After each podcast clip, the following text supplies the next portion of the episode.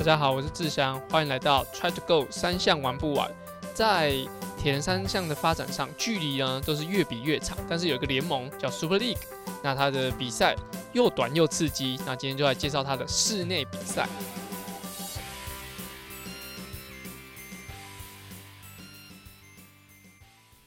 大家好，我是志祥，欢迎收听 Try to Go 三项玩不完周四的子节目。原本为 Try Young 铁人三项频道内的内容，目前整合为 Try to Go 三项玩不完周四的节目。那希望把资讯统一在同一个 Pockets，让更多喜欢铁人三项、想了解铁人三项的人都可以来这边收听。好，现在听到了的节目的时候呢，是在呃农历过年前的我们最后一集。那在农历过年前呢，其实。我手上在呃协助的学生或是选手啊，其实都做了蛮多的测验，哦，可能就是前几周的累积，然后让现在呢，就是这一周会蛮多在像是测 FTP 啊，或者说是测十公里跑步，或者说是游泳的 CSS 的测验。那为什么我会排这么多的测验在在最近呢？主要呢，就是希望大家可以先了解一下目前训练的状况啊，因为呢，下一周不论是啊，你在农历年的呃家庭聚会，或者说是在呃游泳的场地上的一些限制，所以其实，在下一周训练上一定会受很大很大的影响。所以在本周呢，我做一个测验，其实是要让自己身体啊了解一下前阵子训练的状况如何，而在下一周就会安排比较轻松的训练。但是如果你是正在准备二月十二的国洲选拔赛的就田三项选手的话，其实呃。刚刚讲的那个内容其实不非常不适合给你来来使用，所以因为我呃大家知道，就是如果是农历年一一个月呃不跟着一个礼拜都没有好好训练的话，就是会怎么讲？其实你的身体并不会觉得呃哪里怪怪的，但是说真的，在做一些强度刺激上，可能在恢复训练的时候，你会有点呃有点拉不起来。所以如果你是为了要准备二月十二的国手选拔的话，建议就是，呃，还是要持续规律有强度的刺激。那刚好这一周，那刚好过年那一周也是训练诶比赛前的最后一周，是适合加强期的。所以，假如你是在正在准备国手选拔的，前面刚刚我讲的那个内容啊，是给其他像准备之后有澎湖 Ironman 还是说台东 CT 的这些选手来进行的。所以啊，大家如果你是国手选拔，要认份一点哈。好，那在开头的时候讲到 Super League。那这这个赛事啊，其实苏威利格在我们前面集数有跟大家提过，就是它是一个短距离，然后会结合很多不同顺序，然后它身上甚至身上会穿不同颜色的比赛服，来让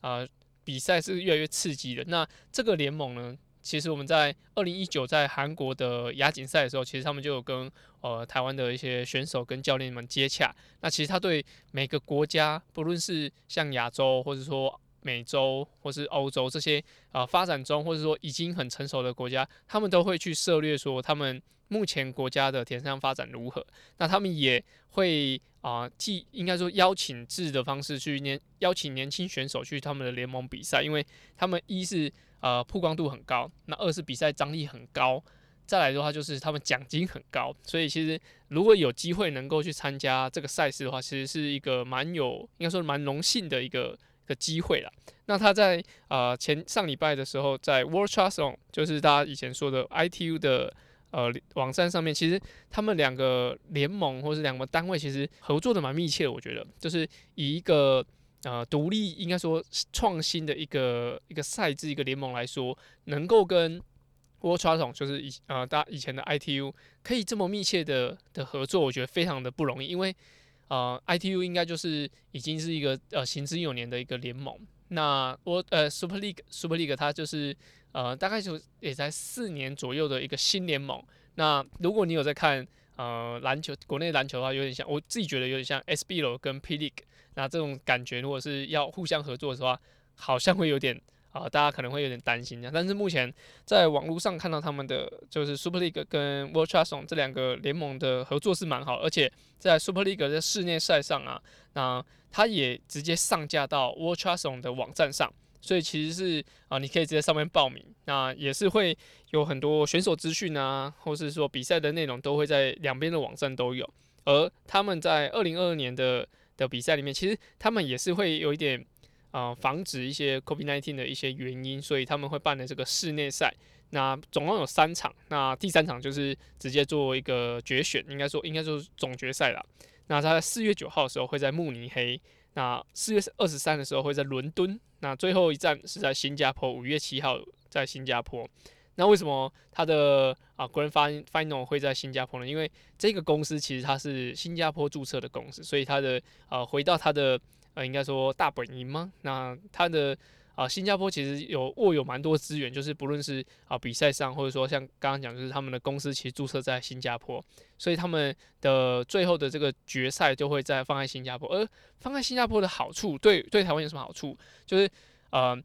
他以前的一些赛事，其实他新加坡会有一些青年队的一些青少年的比赛，除了大家看得到像精英的那些选手去比赛以外，还有一些青少年的活动。那这些就会邀请特别多，呃，是名额放在亚洲区这样，就是可以让很多青少年的选手是可以参加。所以这一场的呃 Arena Game 就是他们这个缩写，就是室内赛啊。室内赛的话的最后决选、决选、决赛还是在放在新加坡，所以我觉得是蛮好的。而且它这个室内赛啊，并不是说像。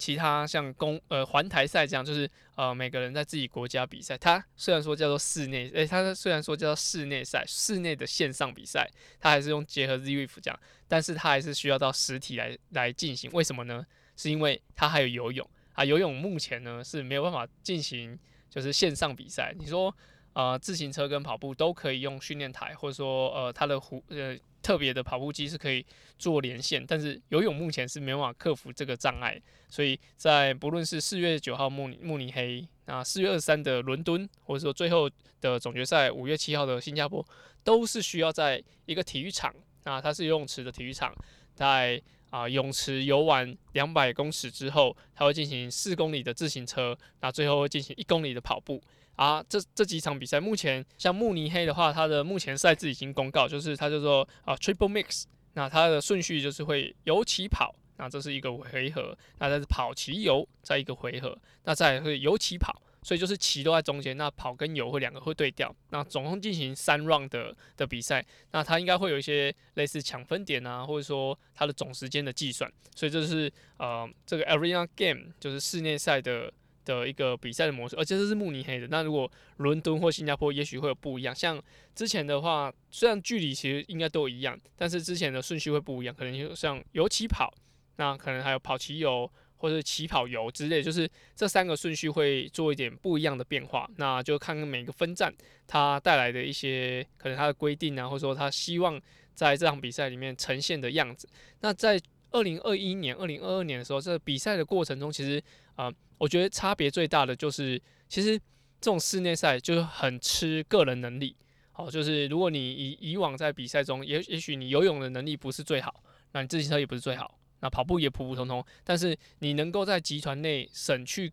省掉更多的能力，那你也许可以在啊真真正的实际的比赛里面有获得好的成绩。那以我自己目前想到，就是像在二零一六年的南非的选手，呃，Schoolman 他的话就是，其实他比较瘦小，自行车上也不会有太大的优势，但是他的游泳跟跑步非常好，所以他可能在自行车上可以省比较多的体力。那最后跑步他拿下了铜牌哦，所以像这样子的情况呢，在室内赛上我觉得会比较没有那么吃香，毕竟呃体重轻，那他输出的瓦数就是必须要要跟别人一样高，或者说他虽然虽然算出来是要需要用推力比来算，但是啊毕竟绝对瓦数有可能也是比别人还要弱，所以。啊，这种就这种赛制来说，我觉得游泳快，然后可能体重重一点，那在自行车上有一点优势。那跑步只只有一公里，可能就两分钟、三分钟可以解决的的事情。我觉得，呃，稍微在室内赛里面有一点点体重优势的人，也许他能够有更好的发挥。最主要就是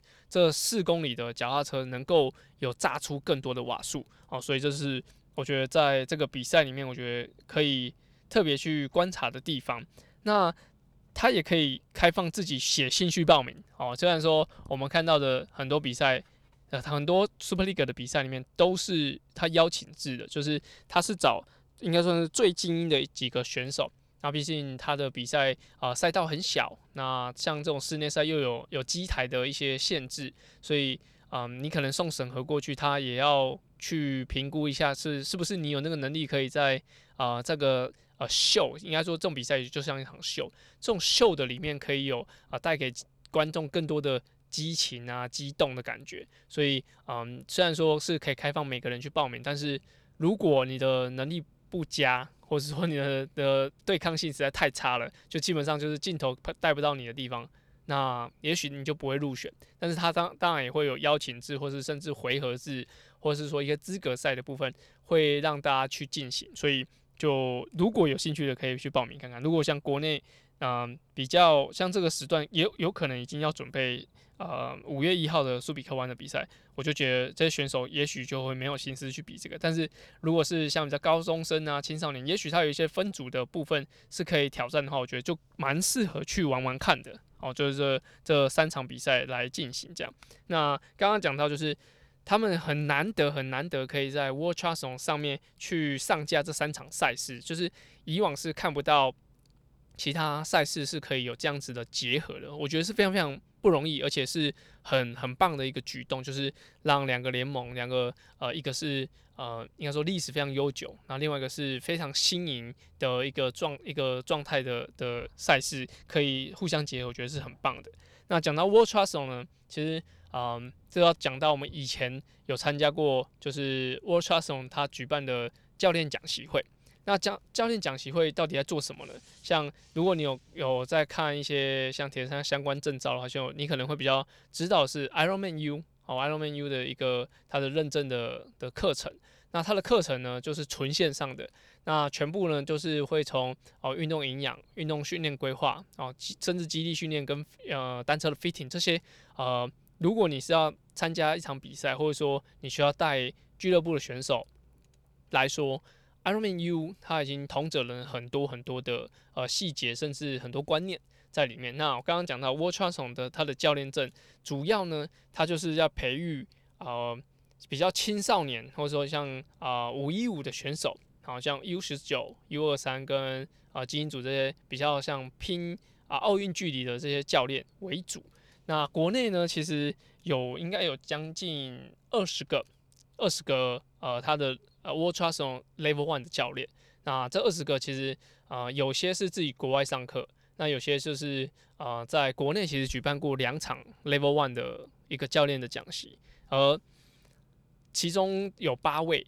有去参加过 Level Two，就是 Level One 上完之后要进行 Level Two 的一个讲讲课的的内容，这样子，就是啊，台湾有八位已经有通过这个呃课程，那特别先跟大家讲一下，就是 Level One。跟 Level Two 主要差别在哪里？Level One 呢，它主要呢就是在教你怎么样评估训练的品质。那什么叫训练品质？我觉得有点像你怎么样可以让你教学起来更顺畅。那它就有几个，它其实它大概四天吧，应该是四天左右的的一个实体课程。那这这是在疫情以前，台湾有举办过两场，那后面就目前都还没有举办过。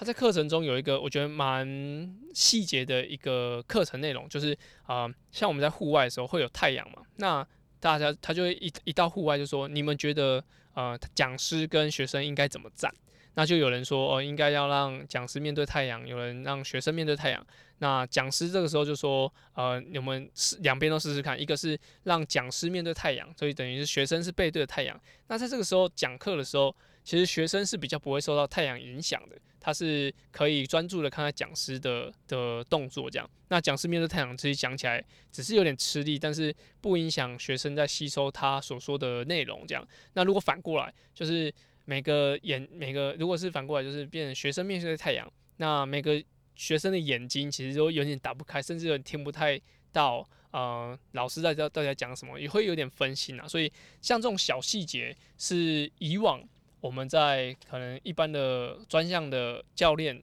里面是不会教到的，所以我觉得，呃，光是这种小细节，他们都会提醒我们。那接下来还有一些像是场，呃，确保场地的安全，比如说我们那时候是在啊台北世纪大学的博爱校区进行课程，那它就有游泳池，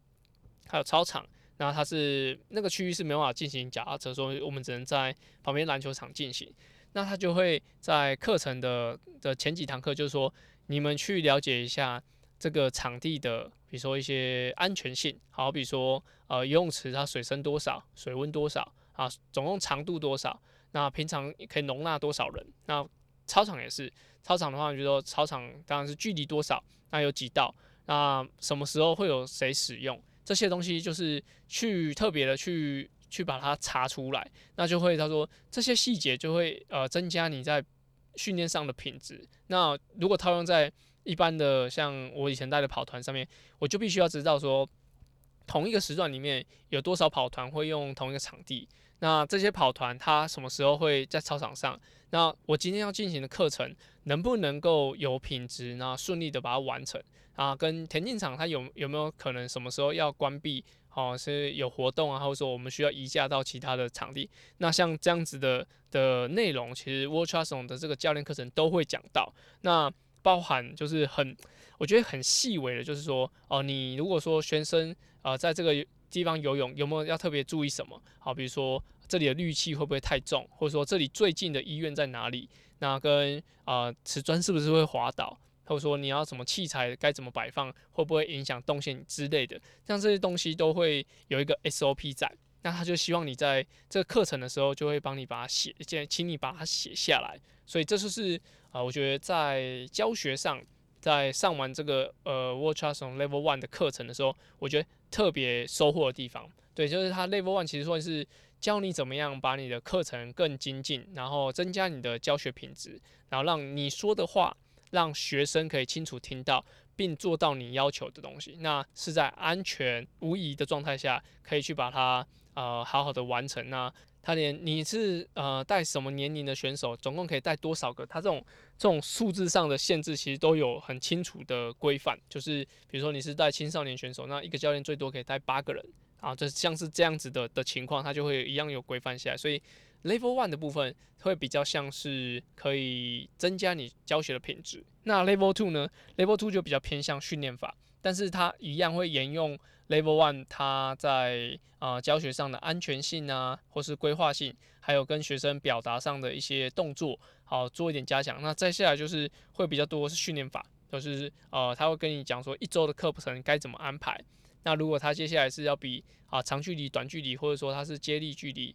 那他接下来有五六场赛事，那你这几个月该怎么安排？其实。呃，教学上相对不像在台湾考试那样，就是有一个很制式的一个呃规定或者说标准答案，但它主要就是要让你可以去思考说，诶，是不是有其他更好的方法，或者说其实你的学生有其他的呃需求，或者说不同情境下，也许像他就讲到说，就是呃两场比赛国际赛，你到底是要先飞啊？比完赛先飞回你的国家再去，还是说直接飞到当地会比较好啊？那些评估都会在这种 Level Two 里面去教导，所以 Level One 比较像是呃安全性的，那 Level Two 比较精进性的，就是让你的呃选手可以有更好的运动表现。那像 Level Two 的课程，我觉得有一个还蛮蛮特别的地方，就是他会写下这个国家这个选手，那他有什么状况，然后他。排个排，他已经排好一周的训练内容，那给你去填说你觉得该怎么改，哦，真的有点像那个益智游戏，比如说呃火柴棒几个，那调整几个变什么数字，有一点像这种感觉。但是呃它的那个调整又不是标准，又又没有标准答案，就是你每个小组里面讨论出来，觉得说应该怎么调，那怎么样更好，但是他也没有个。呃，一定说你这样不好或怎样，就是讲师会跟你说，哦，那你可能要考虑到啊，骑完车后的跑步是不是啊强度过高或者什么什么之类，所以其实是比较 open 的方式去讨论整个训练的安排。所以啊，我觉得上完这个 level one、level two 的课程，对于我觉得你对于你的专业上会更怀疑你自己。我觉得一直怀疑自己是很重要的事情，因为呃，没有人永远是对的。那你要是更听得更多之后，你会发现自己其实不懂得越多。好，所以我觉得，嗯，像台湾二十几位有 Level One，那有八位有 Level Two，也许在台湾之后还会再开一些 Level One 的的课程，那就会在台湾有机会可以开到 Level Two。那就是我觉得这些，嗯，蛮适合给一些高中生，或是说呃一些学生的的教练可以来进行这些课程。好，虽然说。之前在第台湾开第一次 Level One 的时候，有一些些纷争啊，就是呃，其实他名额是有限，但是每个人每个教练都很想参与，那他们就会那当时就以比较多的选手呃来进行这个呃名额的分配，但是后续有一些呃我觉得比较不同立场的一些说法就出现，所以我觉得虽然说这个我刚刚讲的那些内容其实都都都是非常好的，而且是对台湾整个运动铁人三项运动生态是有帮助的，但是呃就是因为啊名额真的是有限，很珍贵。好，那所以在分配上也许会有不一样的的意见产生，所以就这个就是题外话，就是希望假如以后有这样的情况发生的话，让大家是可以更好的去摄取这些知识。也许在课程之后是可以有个类似分享会啊，或者是说呃说明会，是可以让这些呃授课的一些教练是可以来跟大家分享说他获得到的一些知识。好，那当然这是这就是呃。后续再说啦。好，以上就是今天的节目内容。那接下来会进入我们下一个单元，叫做 “卡卡巴内拉”。好，卡卡巴内是在 Try 样田三项 EP 五十的时候出现的新单元。那主要就是骑慢一点，那是源自于口耳相传的 Kuso 的故事。而在节目里面呢，我都会用这句话来审视自己训练到底有没有在我想要的方向。有时候骑慢一点，反而会有不一样的收获。而这个单元的灵感都来自于，呃，像我在教学，或者说听众留言。所以有任何问题啊，都欢迎到 Apple Podcasts 或是 Try to Go 三项玩不完的 IG 跟我们留言。那这一集呢，卡克班呢，就是有听众留言，那是我们的义仔金城武，好，是我们在德国的听众朋友。啊，对他其实跟我们互动很多啊。之前 Clubhouse 的时候也有有上来跟我们聊聊天、说说话。那一载金城武他的的问题就是啊，想听一下山田暖男志祥分享一下，对于长距离铁人重量肌力训练可以针对哪些方向来加强？要是在家有简单的哑铃、壶铃，还有弹力绳可以来训练，那组数、重量还有哪些动作？可以来进行呢？因为疫情期间在德国去健身房也不是太方便，不能洗澡，觉得很崩溃，而且每次去都要被捅鼻孔、快塞。呃，德国的居家健身器材、跑步机、训练台这两天真是这两年真是卖的下下叫，大家保持健康。好，所以我们的义仔金城武是想要问说，啊，长距离的肌力训练该怎么来加强？好，那我自己呢？其实，在大学期间，有给一位就是体能训练师，好的，那时候啊，应该是整个队伍都一起啊。那他是我们啊学校那时候呃聘任的 Simon 老师，张淑英老师。那那时候其实他教了我们，大概在七八年吗？七八年前教了我们就是呃奥林匹克式的举重。那时候其实我很推荐 clean 这个动作在啊田三项的训练里面，因为它就是三关节的爆发。那它会，我觉得它对于自行车跟跑步都有蛮大的帮助的哦，尤其是一些我觉得动力链跟你习惯用力的方式，所以啊，我觉得如果你会用呃一些杠或是呃动作可以做到 clean 的话，就是上搏啊的话，我觉得是蛮适合的。那进阶一点，有些人会用呃 snatch 来加入训练里面，呃，我自己是不太会做，就 snatch 抓举啊，我自己是不太会做，但我觉得 clean 的话是蛮不错的，所以就推荐给你。那接接下来就是游泳的部分哈，我觉得 Concept 的站姿滑雪机，我觉得那个动作跟游泳哎蛮有帮助的。虽然说动作上不像是弹力带可以真的很模拟的游泳的动作，但是我觉得是可以拿来做一点加强的。好，因为不论是单手的、双手的，其实我觉得都对于啊游泳的部分是有帮助的。而基本的的深蹲、硬举啊，我觉得啊对自行车来说也我觉得也蛮适合。那接下来我就会分享说，我觉得如果是要走呃训练的，不怎么把它纳入训练的话，我觉得就是呃有两种，有两个方式。那我这两个我都有进行过，一个就是正规的方式，就是像肌力体能的训练，就建议可以走完整个周期。那它就会有解剖适应期啊、肌肥大期、最大肌力期跟专项肌力期。那这个的话，我觉得就是需要耗一点时间呐，可能你就要。啊，准备个可能半年的时间是这样子的的训练规划。那结果适应期就是可能可以把动作呃重量重的很轻，哦，可能就是像是可能有时候空杠啊，或者说呃真的是很轻的重量，就是你可能可以做了二三十下以上的一个重量。那它就是主要就是呃让你的整个活动度可以打开。我就像那时候在杰佛斯星期，也许老师就会给我们做很多就是全蹲举啊，或者说呃动作上是比较大的，那但是呃动作品质要兼顾好啊，可以不用很快。但是要让整个身体是打开的，那这样子是可以维持两周左右。那肌肥大跟最大肌力期，其实这两个我觉得对于呃田三项来说，最大肌力我觉得是比较有帮助啦。那肌肥大可能大家觉得说，呃，它的字面上就是肌肉会肥大，所以对于耐力运动会有一些影响。但我觉得它是增加一些呃肌肉的一些比例啦，所以我觉得在训练上，如果你有一个一个教练可以搭配的话。或者说可以询问的话，我觉得呃，肌肥大跟最大肌力期对于整个刚刚讲的就是半年时间来来进步来说，是我觉得是很有效果的。而最后一个就是你一定要再转换成专项肌力期，专项肌力期有点像什么？像是啊比较多的那时候做比较多的是单脚蹲，或者说单脚的一些单侧的动作，因为哦不论是啊自行车或是跑步，其实都是比较啊单边在使用力，不像划船或是其他像举重动作是可以双脚一起用力的，所以。在专项肌力期的时候，呃，自行车跟跑步，我觉得是可以比较做做比较多单脚的的部分。那专项肌力期大概可以维持在呃四周左右。所以呃，像像刚刚这个肌力的的安排的话，我觉得就是比较像是你上半年只有一场或是两场比较相近的赛事，可以在一起训练的时候，可以来来进行搭配。那如果说你是一个很长的赛季的话，比如说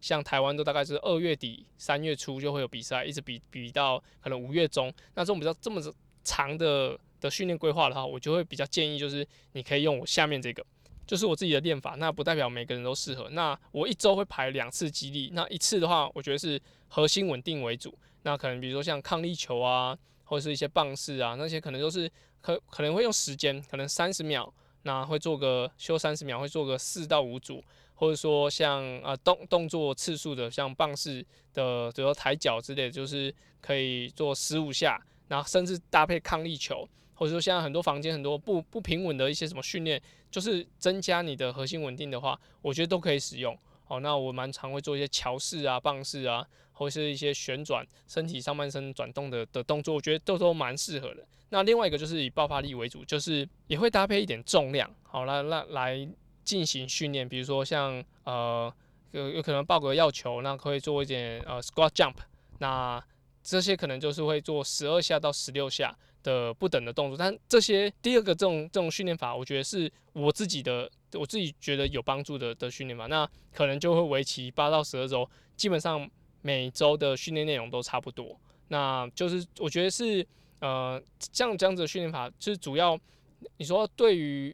运动表现要提升很多，我可能没有办法保证。但是呃，好的肌力的训练是可以避免运动伤害的发生。所以呃，像这样子呃，一周一天呃一周两次的肌力训练，一次是肌呃核心的稳定，第二次是也爆发力。那比较轻重量的的动作，我觉得是对于耐力运动来说是有帮助的。那呃，回到一个重点就是。嗯，毕竟你还是要用耐力运动为你的主要专项，并不是说肌力做的很重，你就可以啊跑得很快或者跑得很久。所以，蛮大部分就是在接近比赛，或者说啊，比如说你现在有个准备十六周，在八周以后啊，那我就会建议就是肌力训练的疲劳不要影响到你专项训练的的状态，啊，这是最大的重点哦。讲了蛮多，其实嗯，基地训练的的安排啊，我觉得很难。讲到一个就是很清楚的点，就是说啊，你就是这么做就可以，因为其实太多了，就是呃，有些像澳洲的选手，他们不做基地重，别不做重量训练，那只会用一些滑手板，那还有一些可能脚踏车用大盘爬山，就是重尺的部分来训练。那也有一些派系是他们真的会纯做重量，那去做走一个周期，所以呃两边都有。那也有人是这两个派系都会混杂使用，可能他在非赛季的时候会很多杠。的重量，那在赛季的时候就会像是用一些大盘爬坡啊，一些呃